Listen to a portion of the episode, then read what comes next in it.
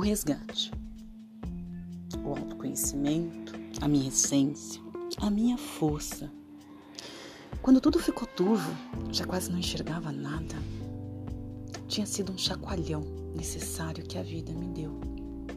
Sabe qual era o pedido? Era a vida pedindo coragem.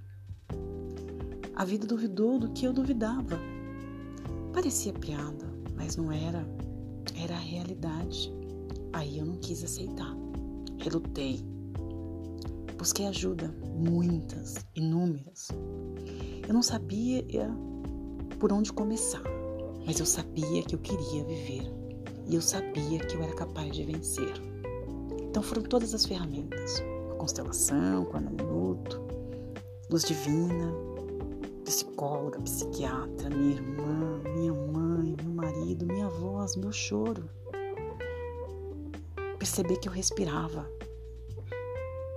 que eu podia correr, que eu era capaz de fazer tudo o que eu quisesse e tudo o que eu acreditasse que era possível. Aí gritei, gritei, gritei bem alto.